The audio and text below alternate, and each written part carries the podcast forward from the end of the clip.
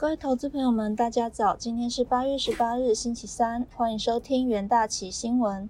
首先带您看到全球重要财经焦点。在美股盘后的部分，周二美国公布七月零售销售数据大幅低于预期，加上变种病毒 Delta 致疫情反弹，引发全球的复苏担忧。中国监管引发市场巨震，道琼午盘一度下跌逾五百点，中场收黑逾两百八十点。结束连续五个交易日创新高的走势。震惊消息方面，联准会主席鲍威尔表示，经济复苏尚未完成，目前尚不清楚 Delta 变种病毒是否会对经济产生重要的影响，人们需拭目以待。美国证券交易委员会主席詹斯勒周一警告。中概股存在一定的风险，他已要求幕僚暂时停止批准中国企业透过借壳上市在美国上市，希望投资人能得知更多企业结构的讯息。市场对于中国扩大监管的担忧持续，投资人可以留意恒生科技期货的交易。中国市场监管总局周二就禁止网络不正当竞争行为规定公开征求意见。从禁止公司使用数据的方式，到杜绝虚假产品评论，做出广泛限制。此消息拖累中概股。地缘政治消息方面，美军撤离后，阿富汗迅速沦陷，举国再次沦入塔利班之手。美国总统拜登因此举饱受批评。美国参议院外交委员会主席表示。将举行有关拜登政府执行阿富汗撤军计划的听证会。疫情方面，全球确诊数已飙破二点零八亿例，死亡数突破四百三十七万例。美国累计确诊超过三千六百九十五万例，累计死亡数超过六十二点三万。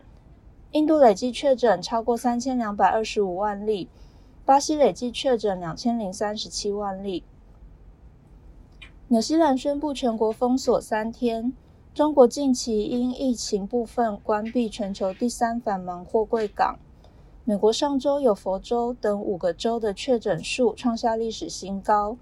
随着住院人数的增加，美国医疗量能拉响警报。企业消息方面，加德宝大跌四点二七 percent，来到每股三百二十点七五美元。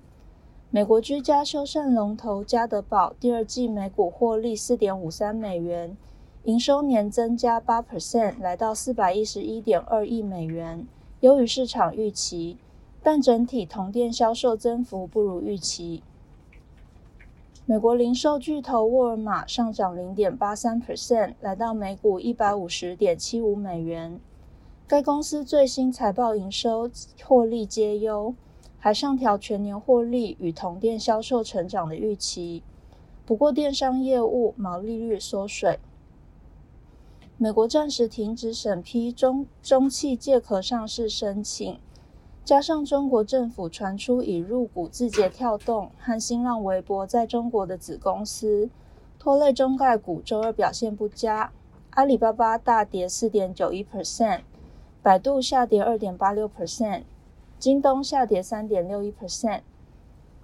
美国电动车制造商特斯拉正寻求扩大于中国的公关和法律团队。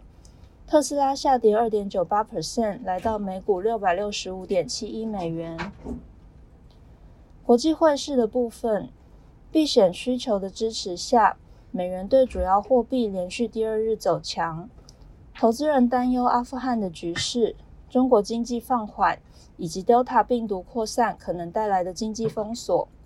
纽西兰出现六个月来首起本土确诊，政府宣布全国短期封锁措施，纽币重挫。纽约尾盘时段，追踪美元对六种主要货币走势的 ICE 美元指数上涨零点六 percent，来到九十三点一一九点。欧元重挫，贬值零点六 percent，来到一点一七零九美元。避险的日元对美元走软，贬值零点三 percent，来到一百零九点五六日元。瑞士法郎也走软零点三 percent，来到零点九一四九瑞郎。避险是周二金融市场的共通主题，美股连续收红，记录终止，美元与日元走阳。纽西兰央行将在周三公布货币政策、货币决策。市场原先预期将宣布升息，成为疫情爆发至今第一个升息的已开发国家央行。但纽西兰周二通报六个月以来第一起的本土确诊病例，纽西兰政府紧急宣布全境封锁。纽币应声重贬一点七 percent，来到零点六九零四美元。澳币也因央行发表鸽派的会议记录而受到打压。重贬一点二 percent，来到零点七二五三美元。能源市场的部分，由于 Delta 变种病毒持续传播，投资者持续担忧需求前景，使原油期货价格连续第四日收低。投资人可以留意轻原油期货与选择权布局。金属的部分，黄金期货价格收低，自接近关键一千八百美元的盘中高点回落。接下来进入三分钟听股期的部分。首先看到联电期货，近期传出联电再次向客户发出调涨晶圆代工价格的通知，预估十一月平均涨价十 percent，而部分制程涨幅更达十五 percent。不过联电目前仅表示不评论市场的传闻。近期晶圆代工成熟制程产能依旧吃紧。尤其产能扩充有限的情况，联电先前法说会就曾表示，第三季需求强劲，产能利用率将维持一百 percent，订单能见度已达二零二二年底。然而外资周二卖超调节联电线股，且电子股明显走弱，抑制联电期货盘中压回，中场收跌二点一 percent。再看到友达期货。尽管不少电子供应链表示下半年供需仍有支撑，但七八月面板报价已经开始松动，后续压力可能增强。主要反映一晶面板有四成产能来自一晶电视，十五到二十 percent 仰赖桌上型电脑荧幕产品。随着欧美解封后的消费结构改变，品牌业者对于电视与监视器订单预测出现下修。友达与群创等面板厂上半年受惠于需求稳健与报价上涨，获利较二零二零年同期大幅成长。虽然业者普遍看好下半年传统旺季，但受到疫情对于消费的影响，零组件供应链与汇率等因素都出现不定不确定性。友达期货周二以小幅收涨，目前维持低档区间弱势整理。再看到兆丰金期货。虽然招风金在七月营收呈现年衰退，但七月税后获利二十七点二二亿元，较前月成长。此外，累计一到七月税后获利一百五十二点三亿元，年成长五点四 percent，EPS 达一点一二元，为关谷金控之冠，获利相对稳健。国内十五家金控公布七月获利，今年一到七月税后获利逼近四千亿元。超越去年全年的获利。近期台股修正期间，金融类股表现抗跌，兆丰金期货反弹收涨二点一一 percent，缓步填补除息缺口。最后看到南电期货，南电近期法说会重申，两岸载板两岸载板产能维持满载生产，后续聚焦去瓶颈与效率提升，下半年产品组合优化。公司预期营收有望持续成长，目标达成营运逐季成长。